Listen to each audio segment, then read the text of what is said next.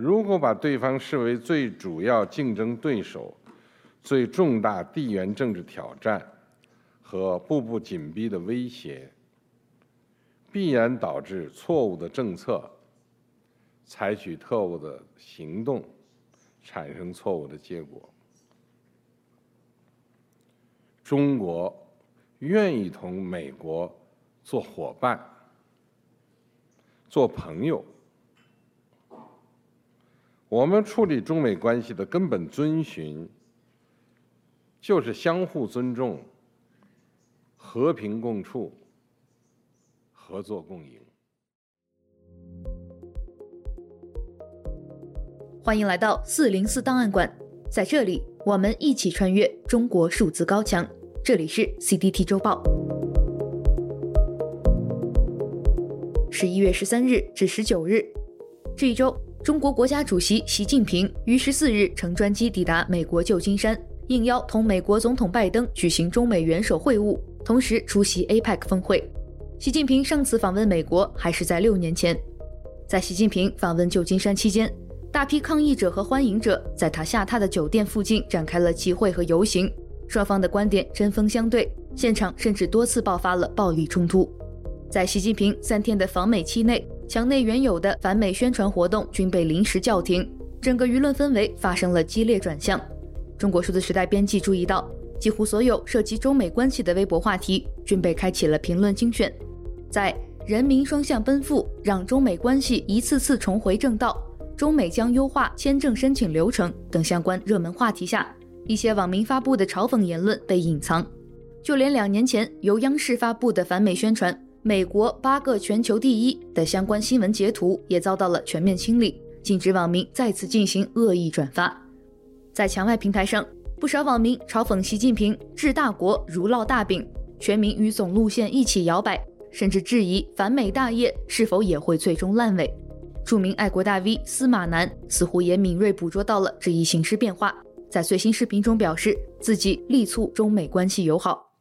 这是中国政府的一贯立场，没有任何什么中央对外政策，尤其是对美政策重大调整改变，更没有任何要把矛头向内，拿批评美国的中国爱国者开刀，绳之以法的这种精神。只一说什么事儿就扯到我头上来说破坏中美关系的罪魁祸首是司马南，别把我扯上啊，我可担不了这么大的责任。我是力促中美关系友好，我那个二十五万美元买的小房子，一会儿成了破坏中美关系的证据，一会儿又说司马南实际上是美国中情局特工。对此，微信公众号“亮剑”调侃道：“在美国买房、生活和投资，骂美国和真诚，这三者就是一个不可能三角，但司马南等人却能在其中游刃有余，左右逢源。”在外交部评论。中美关系的大门一旦打开，就不会再被关上的视频下方，有微博网友留下了经典评论：“引号确实不会关，只可惜是个旋转门。”虽然中西方媒体对此次习拜会的评价普遍趋于正面，但也有观察者认为，它所带来的中美蜜月期恐会非常短暂，因为两国的结构性冲突、国家利益冲突并没有发生任何的改变。这一周，因去年七月购房烂尾而受到网络关注的郑州小夫妻亮亮丽君夫妇，为自己的维权故事写下了一个悲惨后续。十一月十五日，两人前往当地融创售楼部，要求他们退还当初承诺给部分购房者的两万元佣金。这笔钱注定难以追讨，因为当时经办两人业务的销售员工自己也被拖欠工资。亮亮和丽君两个人在融创售楼部大堂直播时，周围灯光突然熄灭。随后，他们遭到五六人的围殴，手机、车钥匙被抢走，他们的汽车轮胎也被炸破。两人持续两个月的非暴力讨债被欠债方暴力终止了。有网友说，从两人早期拍摄的视频中可以看到他们眼里有光，这种美好甚至给人一种幻觉，那就是上百万的贷款和捉襟见肘的生活一点都不可怕。然而，随着房子的烂尾，在旷日持久的维权里，他们眼里的光消失殆尽，而他们还不算最不幸的，因为他们持续的记录和偶然的走红，让不少人知道了他们的故事，关心着他们的命运。也正因为他们具备一定的网络影响力，很快郑州方面就将此事圆满解决。被打两天后，亮亮丽君夫妇发布了后续视频，他们表情严肃，很勉强地表示：“我们很满意。”大家好，很抱歉让大家担心了，我们两个目前都很好。我们的事情发生后，在不到一天的时间内，派出所的民警就帮助我们把事情妥善圆满地解决好了，我们很满意，特别感谢警察同志。而最终，无论是最初的打人视频，还是后来的回应视频，都从他们的频道消失了。本周，极昼工作室发布的一篇报道，九十六位货车司机生存报告也引起了广泛关注。报道梳理近年来的公开资料，发现过去三年有至少九十六位货车司机因意外事故去世，其中像内蒙货车司机郝玉柱一样，失联后被发现在车内死亡的至少有七人。导致这些意外事故的主因是频发的交通事故，而这与货车司机普遍的超时工作、职业疾病、行业内卷有直接关系。一条网络热评总结道：“我们社会的快速、便捷、低价，都是建立在过劳、廉价劳动力、把人不当人的基础上的。从悲剧的相似性而言，亮亮丽君夫妇与九十六位货车司机在本质上并无不同。他们或许都曾相信努力可以改变个人命运。”但都不幸沦为了被压榨、被收割的对象。不论是房产的疯狂泡沫，还是电商的超车竞争，这些宏大叙事之下，都埋葬了无数普通人的一生。在关于亮亮丽君夫妇的最新新闻下，有网友套用经典反讽句式评论说：“美国必须对此负全部责任。”而其他网友对此回应说：“现在风向变了，别说美国了，换个对象吧。”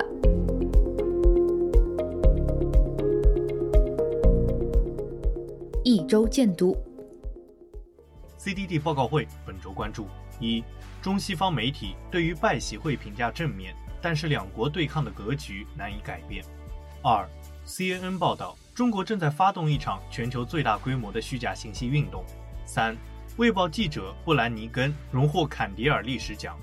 中国数字时代本周推荐媒体功劳导航，其自我介绍为立足于中国大陆的青年网络媒体。从左翼的视角出发，观察和记录社会，力图为左翼群体提供一个思想交流、团结和发声的平台。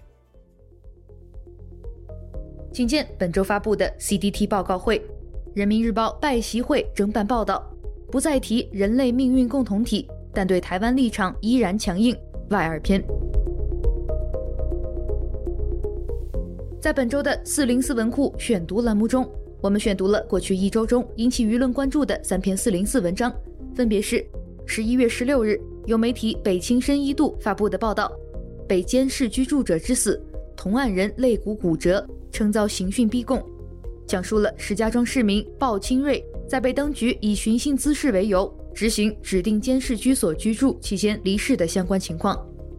十一月十四日，时评节目《睡前消息》第六百六十九期。GDP 不等于退休金，关注江苏等于关心自己，讲述江苏养老金短缺问题，以及十一月十四日微信公众号“冲破黎明前的黑暗”发布的文章《起来，不愿做奴隶的自媒体人》，讲述自己所写文章遭屏蔽、公众号被禁言的感受。这三篇文章均已遭到审查，原文被删除。请见四零四文库。为什么要删帖？为什么消灭提出问题的人？外二篇。下面一篇见读，依然是一篇已经被审查的文章，来自微信公众号“特正经”的张某某，十一月四日发布的文章。恍如隔世中，你还记得那个去年今日全面放开的城市吗？文章写道：这三年，如果非要有一个纪念，也许应该是今天。有的事情，它有一个不明不白的开始，又有一个不明不白的结束；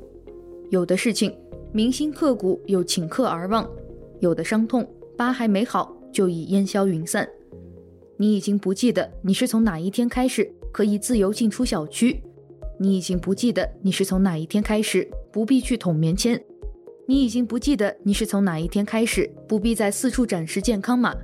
你已经不记得你是从哪一天开始不必挪个窝就得出示行程码。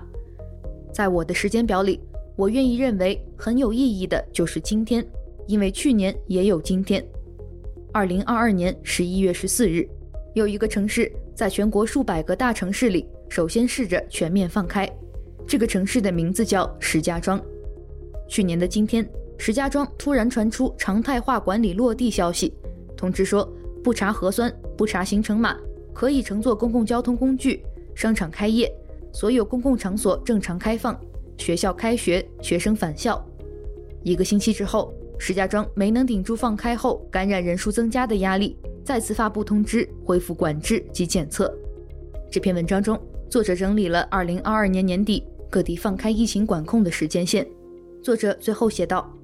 那些发出警报而被训诫的人，记录历史而被质疑、被辱骂的人，尤其那些在这件事情中更加受苦的人们，那些哭泣、那些悲鸣、那些在火灾楼上的嘶吼、那些倒在医院门外的人。”那些走过中国的田野，准备长途步行回乡的大厂年轻人，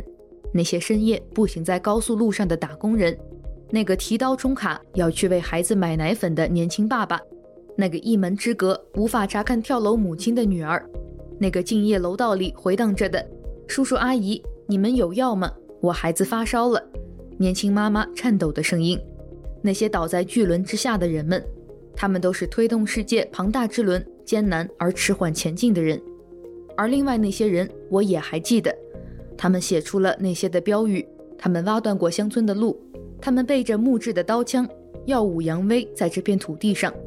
他们没有任何凭证就可以砸开别人的家门，还有那些我不敢提及的人，以及那些奇怪的动作、奇怪的人间、奇怪的人生，请见相关文章。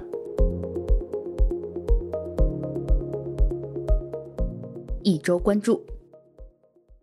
十一月二号，杭州市全过程人民民主实践中心建成启用，这也是浙江省首家地市级全过程人民民主实践中心。实践中心建筑面积近三千两百平方米，分为陈列展览、数字交互、联络协商、学习研究四个区域。在数字交互区，观众可以以虚拟数字人身份身临其境地参加杭州市人民代表大会，真切感受到人大代表的荣誉感、庄严感、责任感和使命感。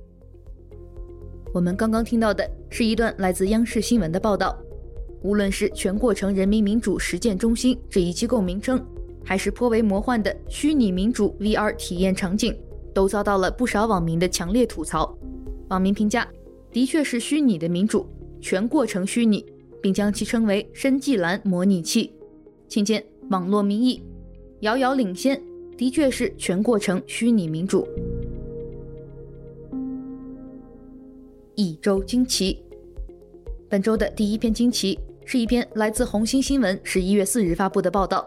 网传长春一农妇生育十个孩子，当地村干部，农妇有智力障碍。相关文章和视频目前已被删除。近日，一段有关农村女孩兔兔的视频引发关注。视频中称，兔兔为家中第十个孩子，出生不久腋下溃烂，其家庭条件较为恶劣。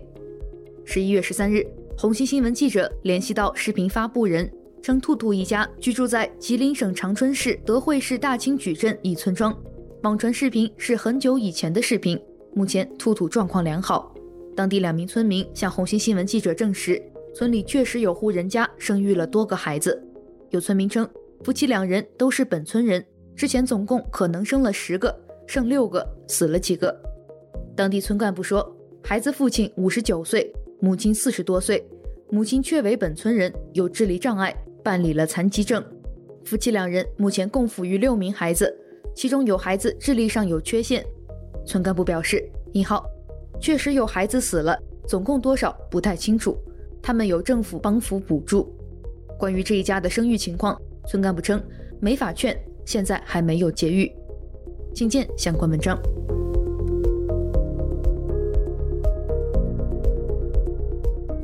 近日，凉山彝族自治州普格县一份加盖了村委会公章的《新农村美丽乡村行动人居环境罚款标准》在网络流传，引发关注。这份罚款标准涵盖的区域包括厨房、卫生间、客厅、卧室等六处。具体的罚款条目包括：不叠被子，罚款十元；衣服不整齐，罚款十元；碗筷不洗，罚款十元；蹲地用餐，罚款二十元；地面不清扫，罚款十元等等。表格的最后还特别标注：经罚款后仍不整改，第二次查到，罚款翻倍。十一月十四日。当地一名村干部回应上游新闻记者称，此文件属实，且已经过群众大会讨论。他说，罚款不是目的，主要是督促一些村民搞好个人环境卫生。村里会用这些罚到的钱给村民买扫帚或洗衣粉。对此，作者顾里先生评论道：“新农村，美丽农村，新倒是前所未有，开天辟地的新。毕竟这么多年，各种苛捐杂税，也没哪个收到老百姓炕头被窝的。这确确实实是名副其实的心。缺钱了没关系，直接抢，直接要就完了。搞这个名头，恶心谁呢？”微信公众号逐步道作者对此评论：“这些都既属于自主决定的事情，也在隐私框架之内。”根本就轮不到什么乱七八糟的村干部来干涉，更何况罚款。村委会本就没有处罚权，更何况是自己定规矩对村民罚款，还堂而皇之的出台文件，这种事黑社会干起来都得有点不好意思。请见相关文章。一周讽刺。十一月十日，在河北涿州水灾发生三个月后。习近平前往灾区看望受灾群众，随后一篇来自新华网的宣传文章《最可靠的主心骨，最可爱的人民》截图在社交平台被热转，许多网民认为这是一篇来自官媒的低级红、高级黑文章。文章写道：“如约而至，正因时时放心不下，依然记得2014年云南鲁甸地震，五个月后大寒节气前一天。”总书记一路颠簸来到震中峡谷，依然记得2020年安徽汛情严重，一个月后顶着四火骄阳，亲临八百里巢湖大堤；依然记得2021年山西罕见暴雨，三个月后农历小年刚过，沿着蜿蜒山路冒雪来到汾河两岸，风雨袭来，谁是最可靠的主心骨？谁是真的英雄？请见一文观止。最可靠的主心骨，最可爱的人民。本周另外一篇讽刺来自微信公众号 “Sir 电影”，你给翻译翻译什么叫叉叉？关注近年来越来越离谱的歌词被篡改、影视剧字幕质量差、部分台词遭到错译篡改的情况。文章写道：前段时间月下演唱会，五条人上台唱《梦幻丽莎发廊》，一开口就把 Sir 整懵了。说女子被带去一个陌生的地方，好像不对劲。于是 Sir 倒回去仔细一听，人客唱的是被卖去一个陌生的地方，一字之差，谬之千里。如果说删减是捂住你的眼睛不让你看，那么篡改就是把变质的东西硬塞给你看，后者或许更加可恶。进不了的就删，删不掉的就改，总能找到一种方法来应付观众。这种同义词替换的游戏。早已蔓延到大众娱乐的方方面面，防不胜防，逃无可逃，案例比比皆是。当过审成为目的，这种自我阉割就成为必然中的必然。真正影响一切的，并不是创作者，也不是所谓的敏感词制度，而是每一个认为台词不合时宜的人。翻译者为什么会删改台词？因为通不过审查，所以被迫修改吗？绝大部分都不是。他们之所以删改，是觉得原台词有危险，比如粗口会被认为教坏小朋友，有危险，删；性词汇会被认为过于开放，不合适，删。更进一步的，连那些不同价值观或者可能会引起争议的词语都要强行删改。所以，所谓字幕的错译与篡改，与其说是在玩弄一种权力游戏，有权决定让观众看到什么，不看到什么，不如说更像是一种自欺欺人。把一切粉刷成有些人想要的样子，假装其他不存在。请见相关文章。最后一周故事，本周的一周故事，我们来关注一篇来自凤凰网旗下冷山 Record 十一月十二日发布的文章：篮球少年消失七日。从佳木斯坍塌的体育馆被救出后，十四岁、一米七八个头的于帆落下这样一个毛病。后怕与恐惧叠加着朋友就在身边离去的事实，让他在睡梦中时常惊醒，有时还嗷呜喊。在医院陪同的家人也跟着揪心上火。个子再高，他始终还是个孩子。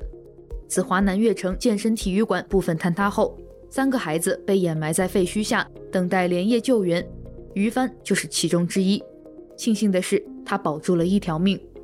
十一月十二日，距离体育馆坍塌事故发生已有七天。七天前的那个雪夜，三名初二男孩没能从体育馆内逃生。当类似的坍塌事故再一次发生在这座东北县城，更多的人不单单是对遇难少年们的惋惜。从体育馆到殡仪馆，三名篮球少年的离去就在房顶坍塌的一瞬间。请见相关文章。以上就是本期节目的全部内容。如果大家希望了解本期节目中提到的相关新闻事件和文章，欢迎点击本期节目简介中的链接，在中国数字时代网站阅读更多内容。中国数字时代 （CDT） 致力于记录和传播中文互联网上被审查的信息，以及人们与审查对抗的努力。欢迎大家通过电报 Telegram 平台向我们投稿，投稿地址请见本期节目的文字简介。阅读更多内容，请访问我们的网站。cdt.media